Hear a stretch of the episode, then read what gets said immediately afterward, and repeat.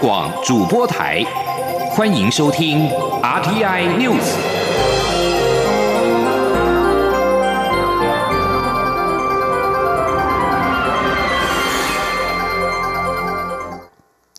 各位好，我是主播王玉伟，欢迎收听这节央广主播台提供给您的 RTI News。今天是二零二零年十二月十六号，新闻首先带您关注。社会住宅政策最近引起讨论。蔡英文总统十五号表示，不只要推动社会住宅因应炒房现象，行政院长苏贞昌也推出五大措施，希望从各个层面来落实居住正义。总统十五号晚间在脸书发文表示，设定新建十二万户社会住宅，加上八万户民间空屋的包租代管，总共二十万户社会住宅的总目标。截至目前为止，中央和地方新建的社会住宅已经超过十四万，已经超过了四万户。明年要一口气再新建一万五千户，土地准备好了，财源也找到了，速度会越来越快，绝对不会停下脚步。而为了落实居住正义，政府宣示打炒房、祭出信用管制、实价登录二点零等相关措施。行政院长苏贞昌十五号在立法院答询时也强调，房屋不能够当做一般商品炒作，政府对房价不合理的涨跌要拿出手段。至于政府要推出囤房税的进程，财政部长苏建荣表示，预计两年内提出，还要与地方政府研议，要能够落实才是好的政策。前天记者刘玉秋的采访报道。台湾房价居高不下，政府宣示打炒房，央行寄出新动管制后，行政院也发动第二波攻势，拍板实价登录二点零所得基本税额条例修法，要将房价揭露到门牌，预售股全面纳管且及时登录等。国民党立委曾明宗十五号在立法院会总质询时，关切政府对打炒房的立场。行政院长苏贞昌答询时表示，房屋不能当做一般商品炒作，政府会拿出手段来遏制炒房。啊，房价的不合理，或者有人利用不合理的手段来让房价不合理的涨跌等，政府都要拿出手段来，包括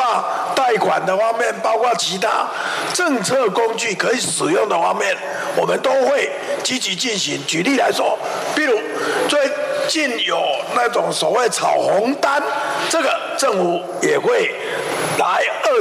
不过，曾敏宗表示，他对政府近来推出的十四项打炒房措施打七十分。他认为，有的措施有效，有的还要观察。曾敏宗并以韩国打炒房的经验为例，认为韩国打得越凶，涨得越凶，建议台湾不要步入韩国的后尘。他并关切政府要不要推出囤房税修法。对此，财政部长苏建荣则说，行政院版本会来一两年内会提出，财政部正积极研议。他认为，囤房税不能步上韩国后尘，要与地方政府协调，必须要能落实才行。而民众党立委蔡碧如质询时也关切居住正义的问题，强调民众党主张囤房重税、单以减税的立场，并不是要惩罚多估者，而是要诱导多估者释放空间。他并询问政院能否在下个会期提出囤房税。苏建荣则说。出租减税是鼓励多买房、多出租，这与囤房税冲突，因此政策必须通盘检讨，不是喊了囤房税后房价就会降。苏建荣强调，财政部会找地方政府来谈，不是不做，而是要思考如何有效打击，让多估者增加持有成本，要能落实才是真正好的囤房税政策。中广电台记者刘秋采访报道。继续关注台湾的国际能见度。中华航空全新引进的七七七 F 全货机一号返抵达抵达台湾，全新的涂装也在十十五号、十四号的时候正式曝光。不过，新涂装也遭到外界质疑辨识度不足。对此，交通部长林佳龙在十五号表示，华航需要聆听各界的意见来面对国人，包括乘客及股东。请听央广记者吴丽君的采访报道。台湾今年在俗称武汉肺炎的 COVID-19 疫情影响下，不仅成功守住防疫线，还有余力捐赠口罩给许多国家。而华航载着 Made in Taiwan 的口罩飞往世界各国的画面也传送一时。不料中共却拿着华航机身上的英文名称 China Airlines 大做文章，指称是来自中国的民航机，也因此引发国内。要求华航改名的声浪，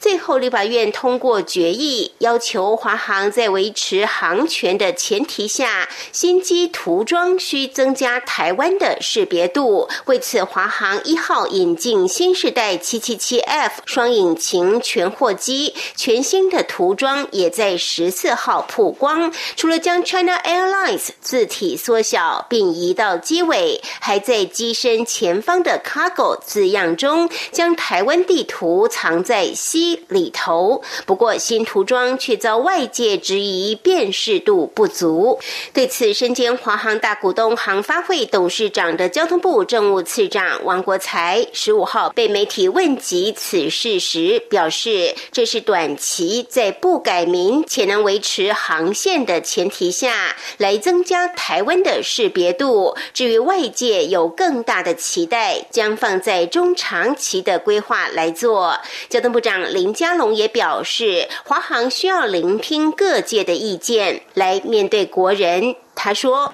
一个就是不要引起误会嘛，因为华航有它的声誉跟品牌，所以这次把 China Airlines 缩小，这个就是比较不会造成混淆跟误会。那至于说台湾的意向。”怎么样设计啊？这个是华航它本于公司治理，那它现在针对货机是推出这样的设计，那应该看起来就是货机嘛，所以这个部分各界啊也有很多的反应。那我想华航也需要聆听，去收集这些意见，因为华航必须面对国人，就是乘客跟股东。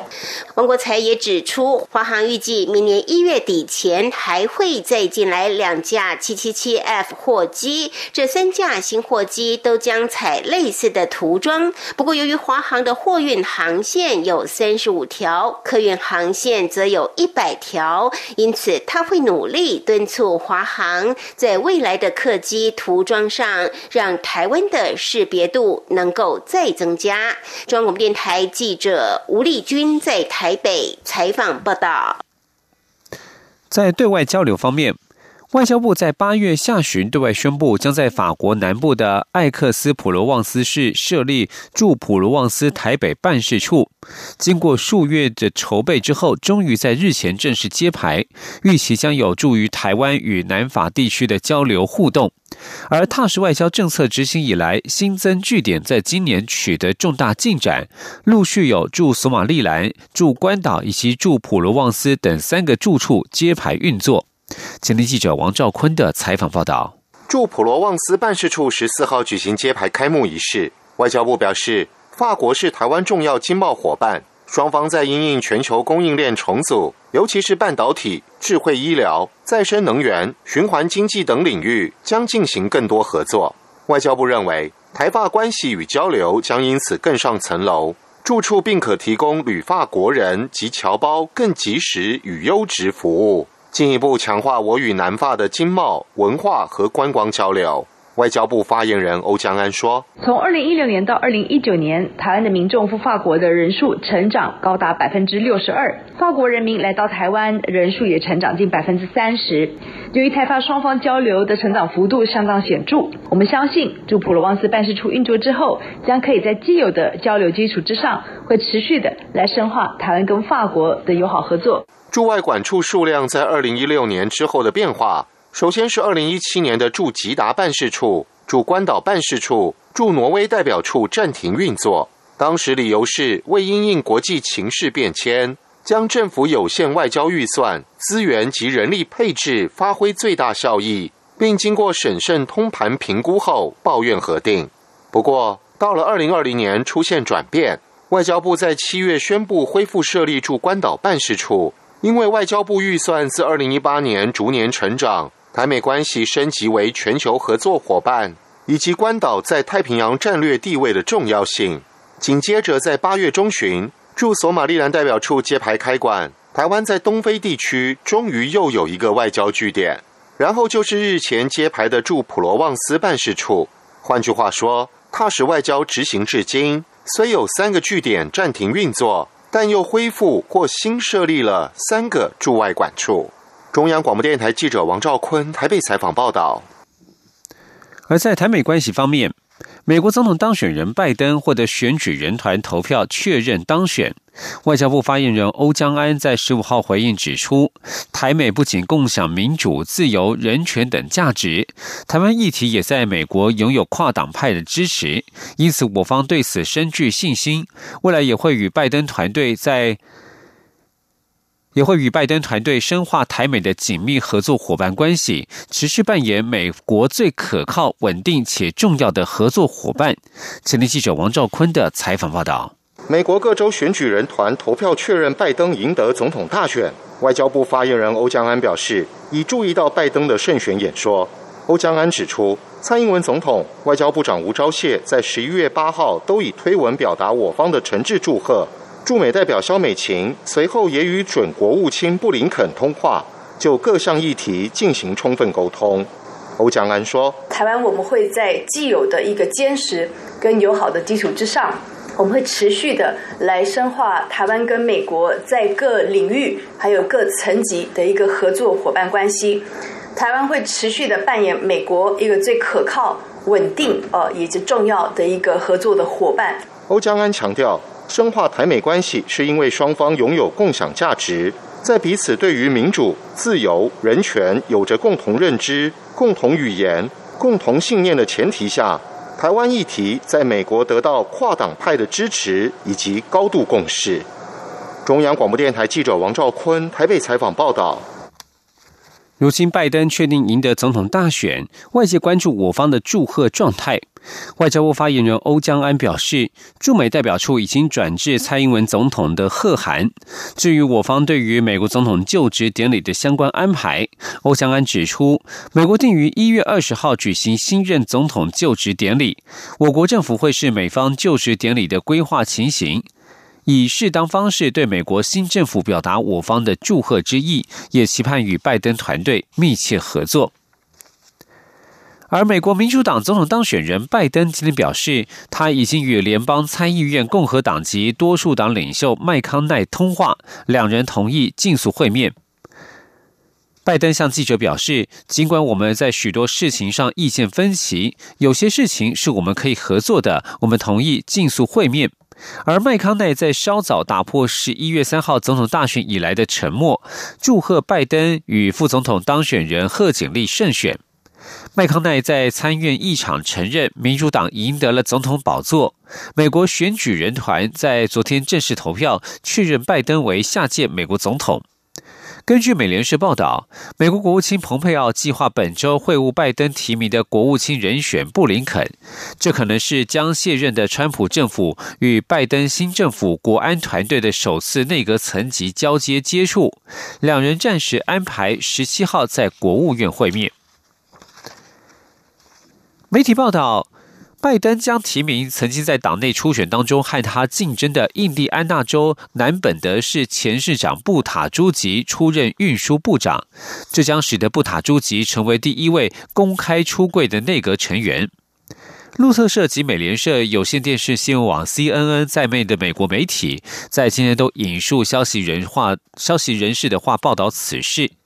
布塔朱吉在三月的角逐党内提名失利之后，大力支持拜登，协助拜登获得党内提名，在十一月大选当中与现任总统川普对决。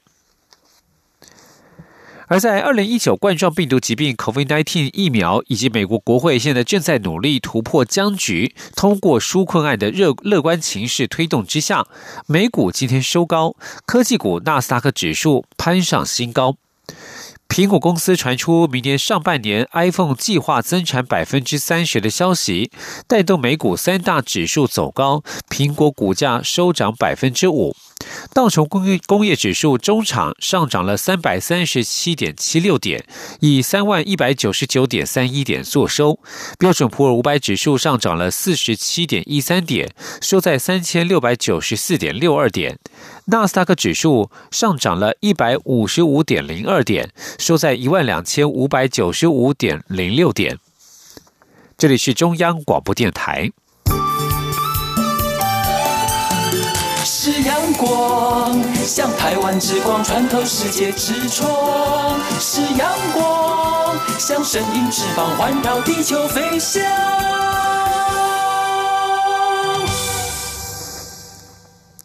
各位好，我是主播王玉伟，现在时间是上午的六点四十五分，欢迎继续收听新闻。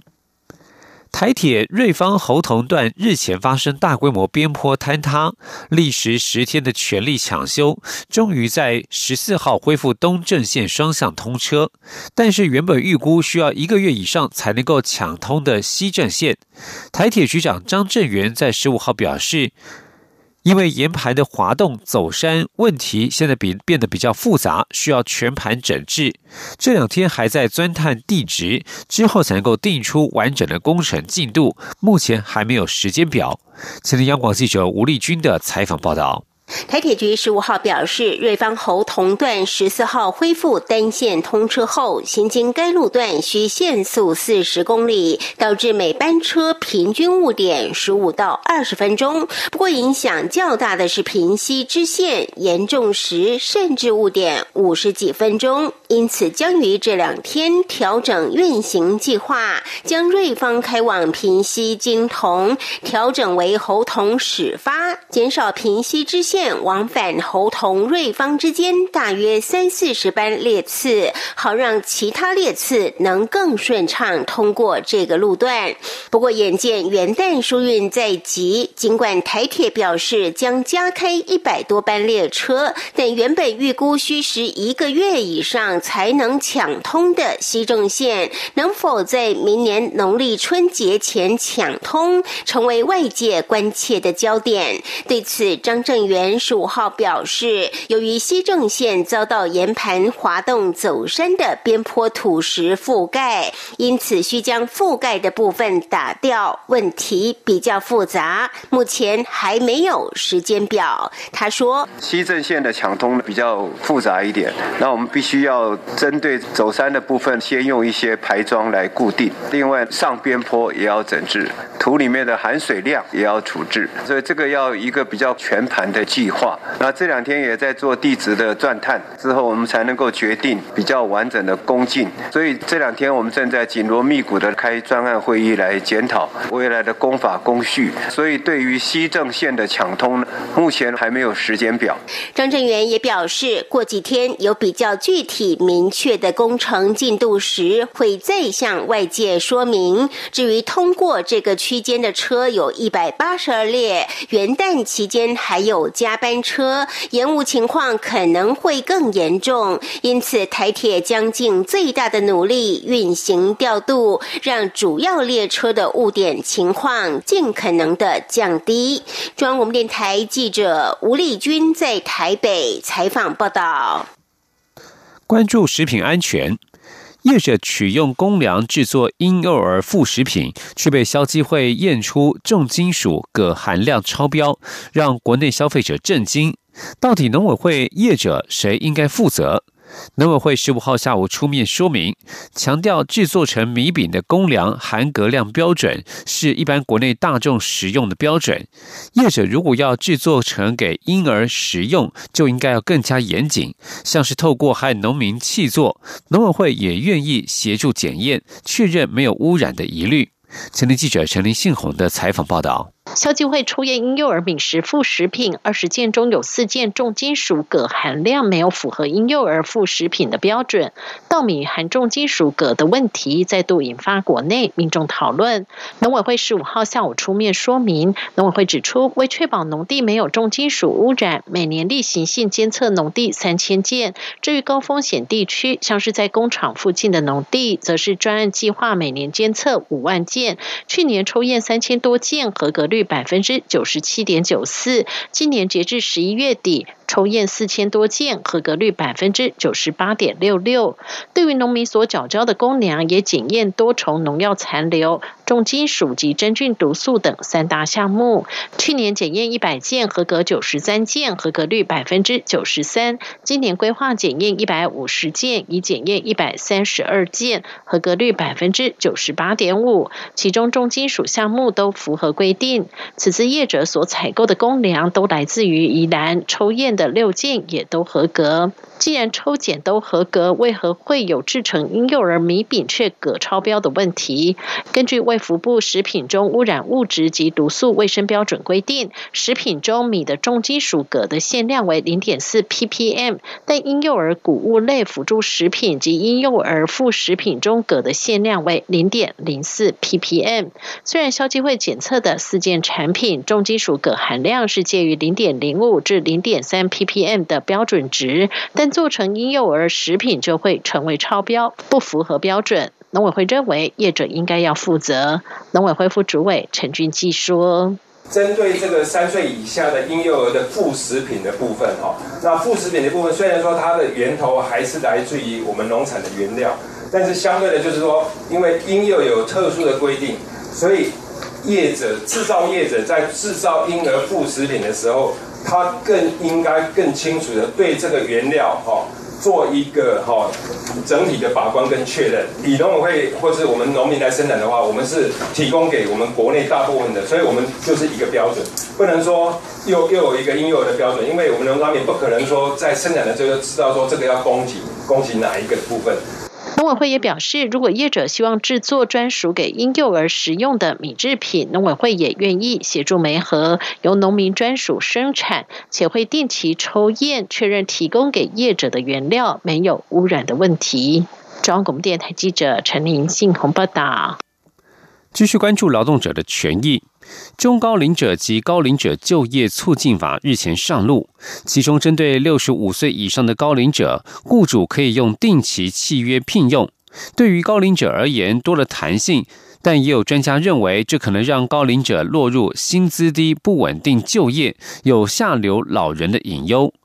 究竟高龄者签定期契约要注意什么呢？请听记者杨文军的采访报道。中高龄者及高龄者就业促进法施行细则指出，雇主可以定期契约聘用六十五岁以上劳工，雇主跟劳工可以在双方合意下约定工作的时间、薪资，弹性将更大。不过，是否有可能发生雇主先强制六十五岁高龄已经属于高薪的劳工退休，再用薪水较低的定期契约聘用？劳动部坦言，现行劳基法规定，六十五岁劳工得强制退休。休，所以确实有可能发生，而且是合法的。但相对来说，过去年满六十五岁要找工作或继续工作，本来就有一定的难度，甚至雇主可以随时强迫你退休。此法可以让想工作的劳工在定期契约的保障下继续工作，也增加雇主雇佣意愿。还有一种情况是，劳工拥有很强的技术，并规划六十五岁就退休，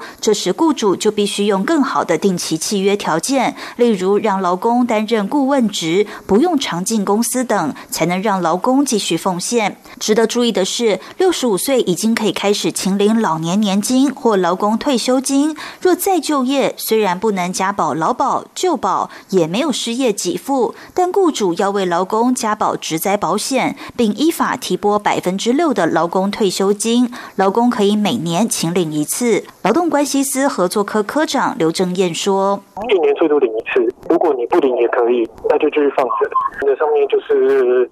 每一年只能去。”动用这个账户的钱一次而已。此外，由于高龄者的定期契约不受劳基法定期契约中的临时性、短期性、季节性及特定性的四个条件限制，所以时间可以很短，也可以很长。重点是，若这个契约超过三年，在届满三年后，劳工可以主动终止契约，只要在三十天前告诉雇主。劳动部强调，尽管是定期契约，但都要符合劳基法规定，包括工作半年有三天特休，满一年有七天。合约跟合约之间只要未满三个月，年资都要合并计算。若雇主在合约届满前歇业，依法将依照年资比例计算资遣费；但若是合约届满，则无资遣费。一零四资讯科技人资长钟文雄指出，在实务面鲜少遇到六十五岁以上高龄者想要找全职工作的情况，毕竟体力、专注力都在下滑，采定期契约比较有弹性，让每个人可以自行决定退休后的工作状态。中央广播电台记者杨文君台北采访报道。